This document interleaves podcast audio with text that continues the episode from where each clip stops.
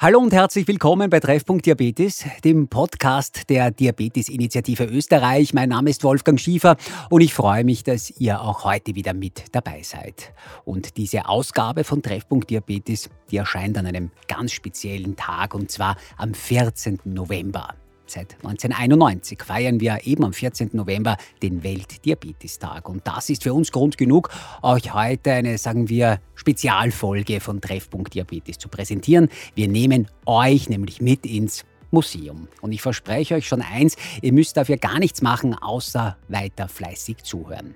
Im Mittelpunkt steht bei diesem Museumsbesuch ein Stück weit die Diabetesgeschichte. Wir werden in Sachen Diabetes aber natürlich auch in die Zukunft blicken. Widmen wir uns jetzt aber zuerst einmal eben diesem Weltdiabetestag. Warum gibt es denn den überhaupt? Dieser Aktionstag hat eine ganz große Aufgabe. Er soll aufklären und wie es neudeutsch so schön heißt, Awareness schaffen, also Bewusstsein bilden für die Lebensrealität von Betroffenen, aber auch von Angehörigen.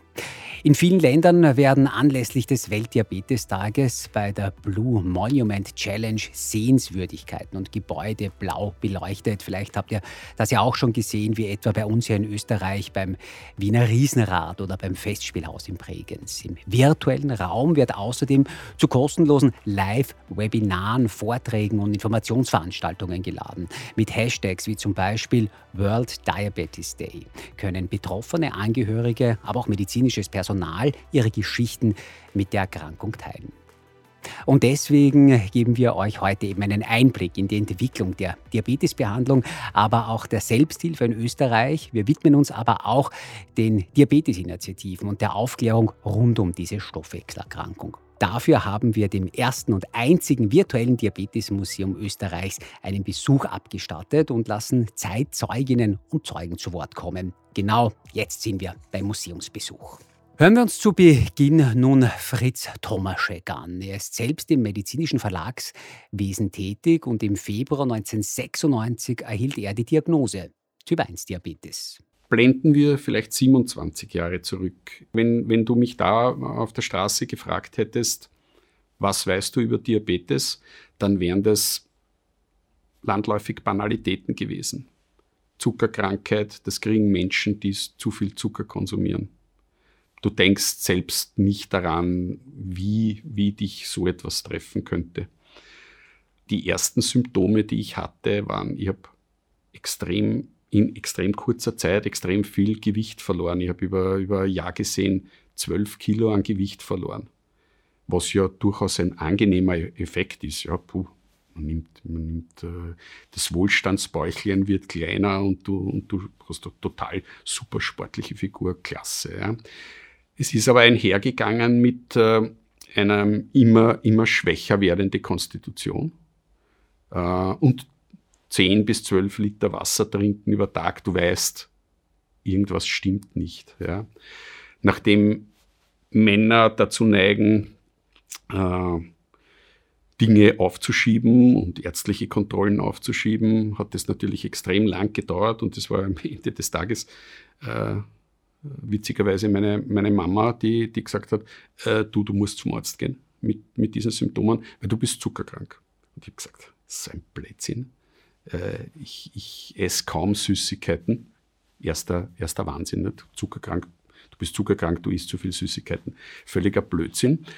Ähm, als ich dann die die, den, den, Hausarzt mit meinen Symptomen konfrontiert habe, hat er ganz, ein, ganz ein ernstes Gesicht genommen und sagt, uh, das, das ist ganz, schaut nicht gut aus, da, da hat es irgendwas mit der Bauchspeicheldrüse.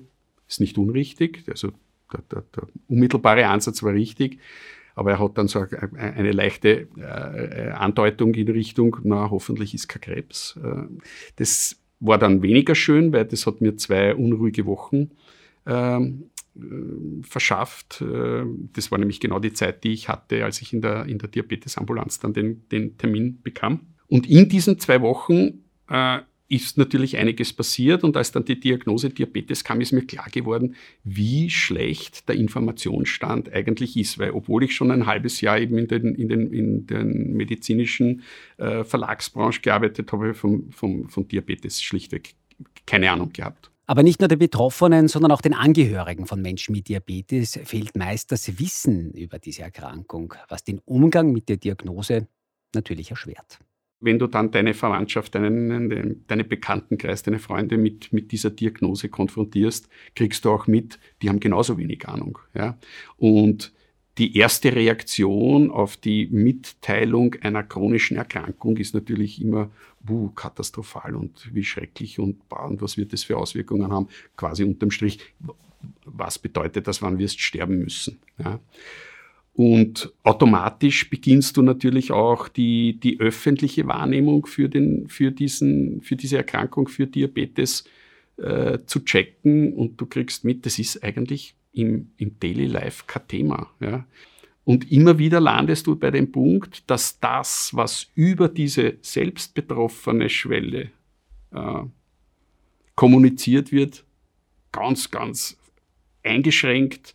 Die, die breite Öffentlichkeit hat nach wie vor, und das hat sich in den 25 Jahren zwar sehr verändert zum Positiven, aber es ist weit noch nicht dort, wo es sein müsste. Es gibt viel zu viel äh, Missverständnisse noch und Unwissenheit über das Thema Diabetes.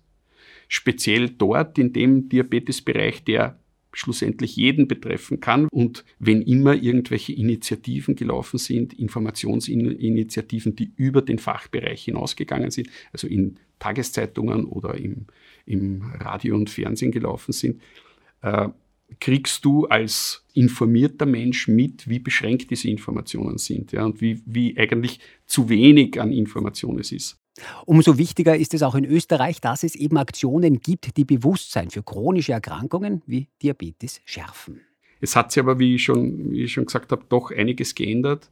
Ähm, durch, durch sehr, sehr viele Menschen, die sich, die sich das zur Aufgabe gesetzt haben, über diese Krankheit zu informieren, über die Möglichkeiten zu informieren, wie man es verhindern kann, dass man, dass man daran erkrankt, beziehungsweise wenn man es schon ist, wie man durch, durch unterschiedlichste Maßnahmen und eben Anpassungen seines Lebensstils die Krankheit wirklich oder den Zustand verbessern kann und ihn im Griff halten kann.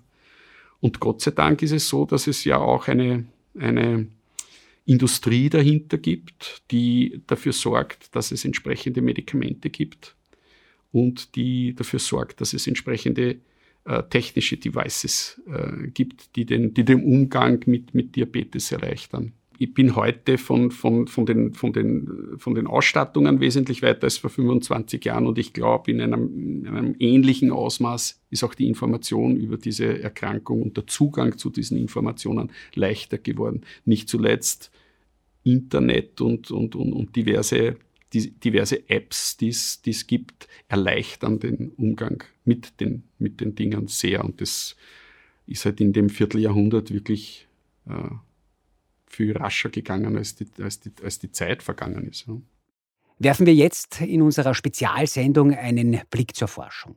Was hat sich eigentlich in den letzten Jahrzehnten in der Diagnose und Behandlung von Diabetes getan?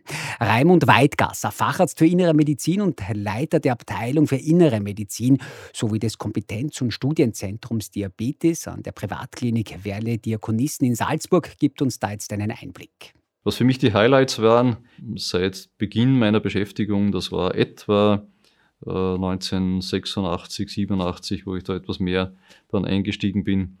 In der Zeit, was hat es damals gegeben? Da gab es im Prinzip einige wenige Insuline, da gab es das Metformin, da gab es den Sulfonylharnstoff und das war eigentlich alles, was wir den Patienten bieten konnten. Immerhin haben wir damals schon in der ersten Studie mit einem Diabetes-Pen begonnen. Also was ich nicht mehr erlebt habe, ist dann also dieses Aufziehen des Insulins aus den, mit den Spritzen. Das mussten klarerweise die Patienten, die schon länger ihren Diabetes oder Typ 1 Diabetes zumindest hatten, noch miterleben.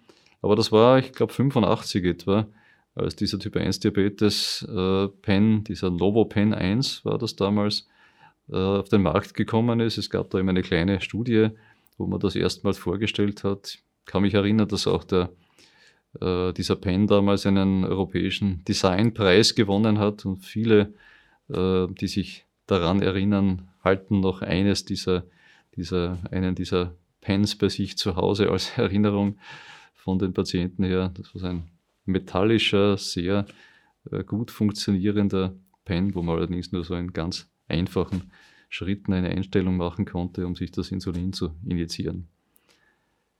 Ich glaube, der weitere große Fortschritt sind dann die Medikamente, die es heutzutage gibt, über die Studien, äh, die dazu gekommen sind mit diesen großen äh, kardiovaskulären Outcome-Veränderungen oder auch mit der entsprechenden Nephroprotektion.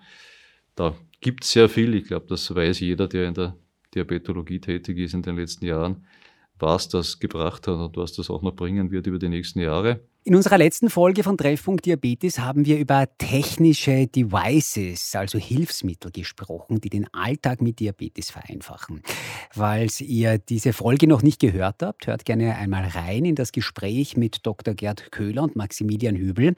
Raimund Weidgasser erzählt uns jetzt aber noch von seinen Erfahrungen mit dem technischen Fortschritt im Diabetesmanagement.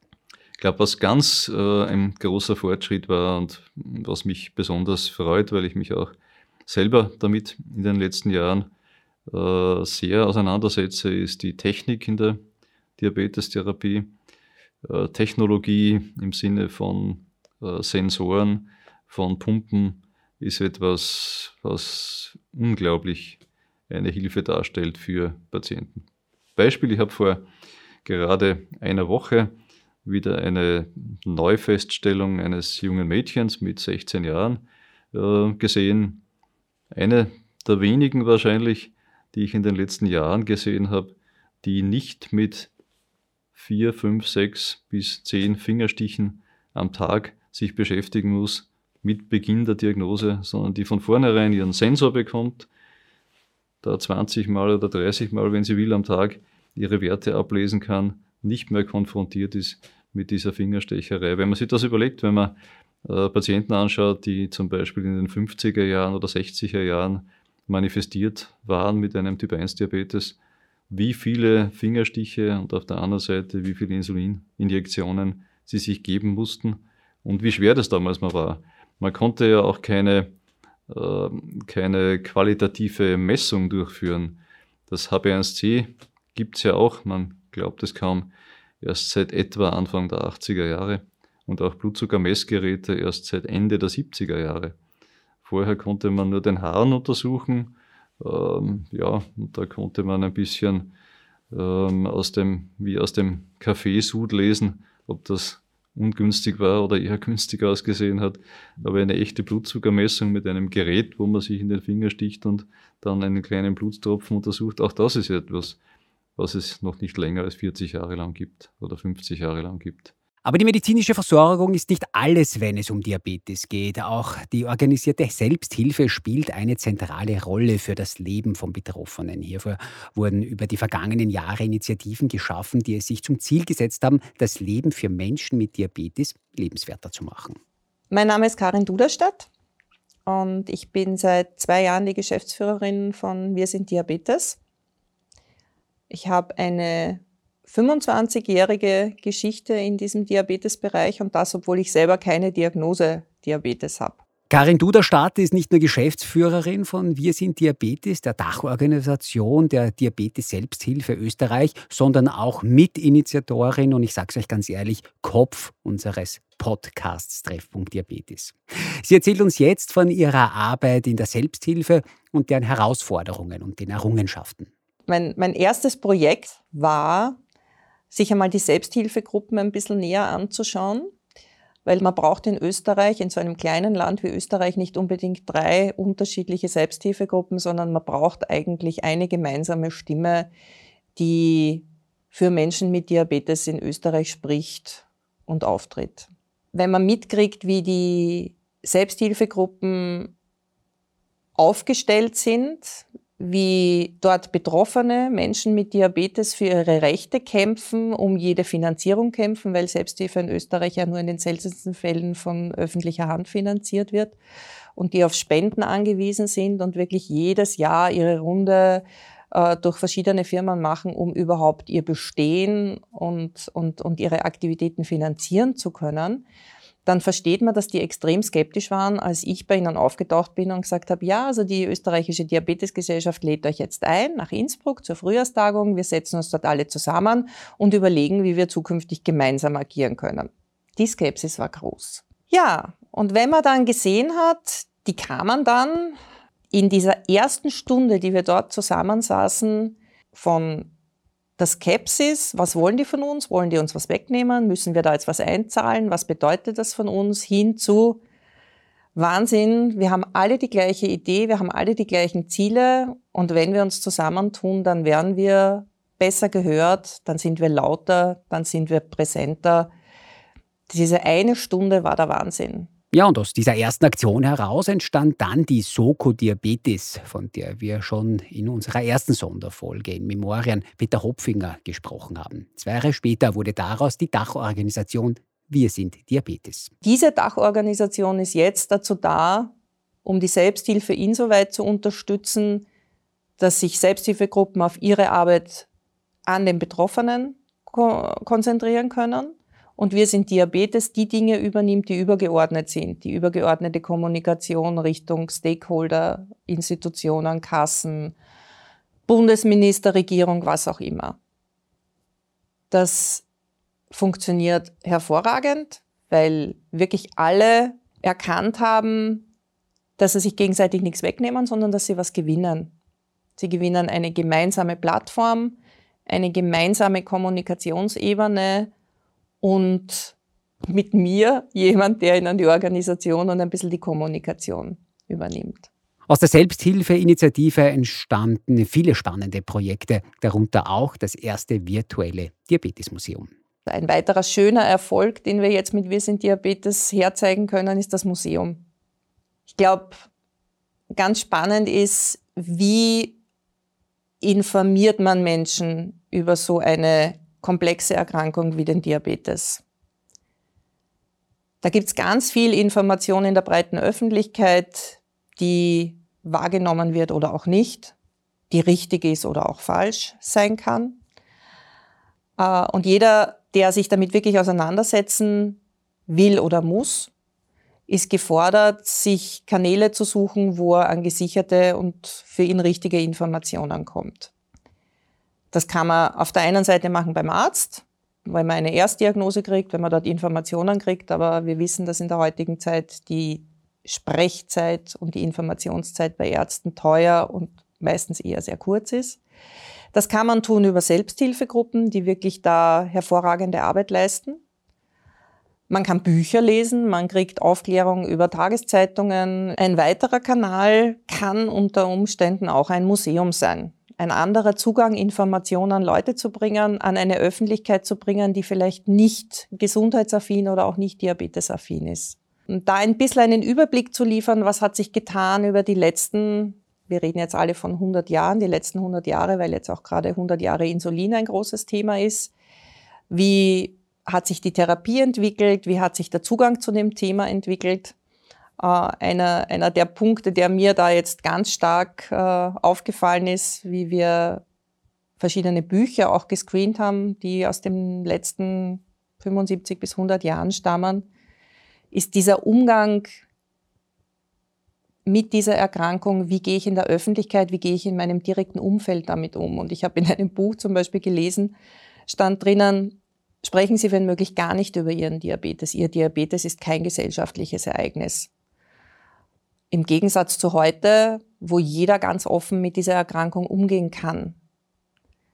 Wo man zeigt, wenn ich meine Erkrankung gut manage, bin ich ein Mensch wie du und ich, kann arbeiten wie du und ich, kann erfolgreich sein, kann Sport machen, habe eine Familie, habe ein ganz normales, äh, gut organisiertes Leben.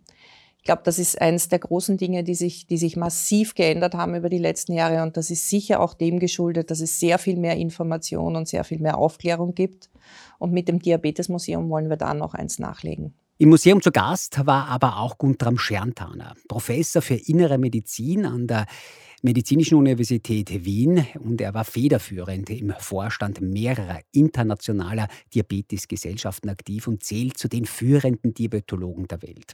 Professor Scherntaner gibt uns jetzt einen Einblick in die Geschichte der Diabeteszahlen. Hören wir rein. In Österreich ist der Anteil der Diabetiker sehr hoch. Ja.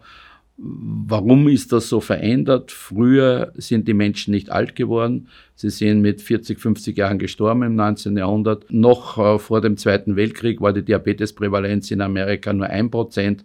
Heute ist zehnmal so häufig 10%. Die asiatischen Länder hatten kaum Diabetes. Ja. Sie haben ja sich sehr gesund ernährt. Sie haben sehr viel körperliche Arbeit geleistet. Heute gibt es in China allein 120 Millionen Diabetiker, mehr Patienten als in ganz Europa und USA zusammen. Ja.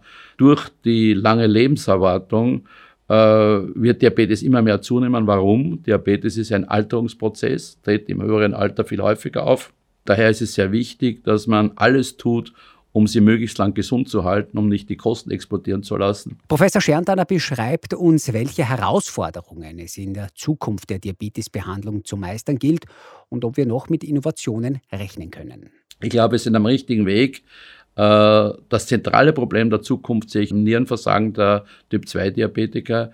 Kardiovaskuläre Mortalität hat man immer mehr und mehr im Griff, senkt sich um 50 bis 70 Prozent. Dadurch kommt es natürlich zu einer Langlebigkeit mit den ganzen assoziierten Problemen. Also hier ist noch viel zu leisten.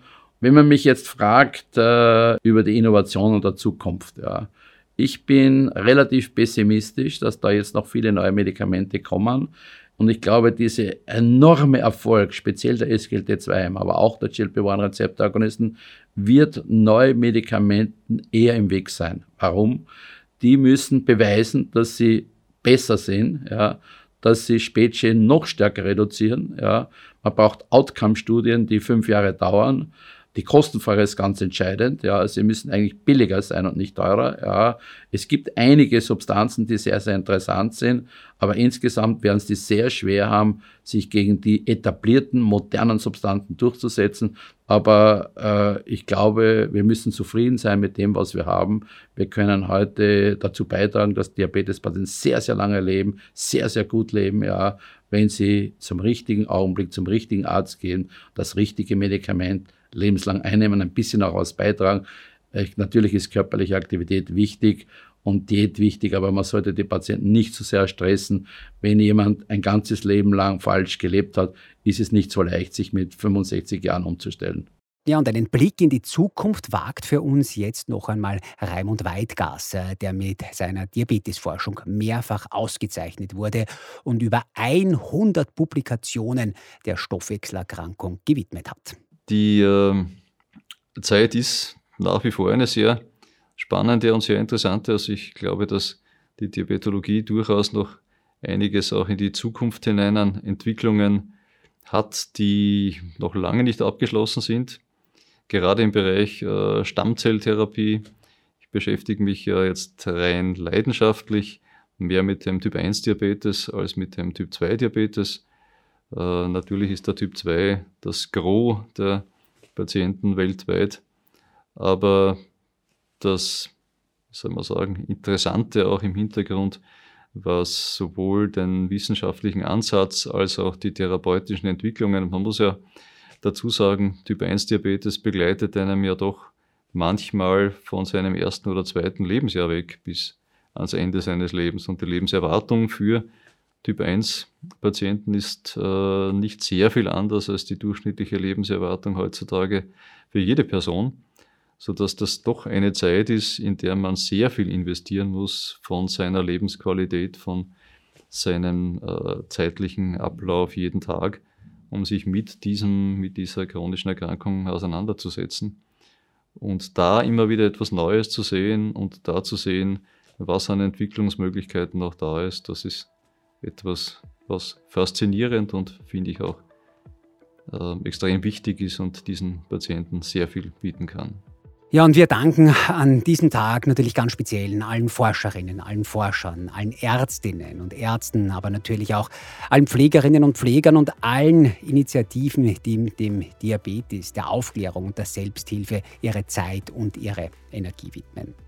Wenn ihr mehr über die Geschichte der Diabetesbehandlung erfahren wollt, findet ihr das im Diabetesmuseum. Und zu finden ist dieses Diabetesmuseum im Internet und zwar unter der Adresse www.diabetes-museum.at. Das ist das erste virtuelle Diabetesmuseum, in dem noch weitere Zeitzeuginnen und Zeugen eben ihre Geschichten erzählen.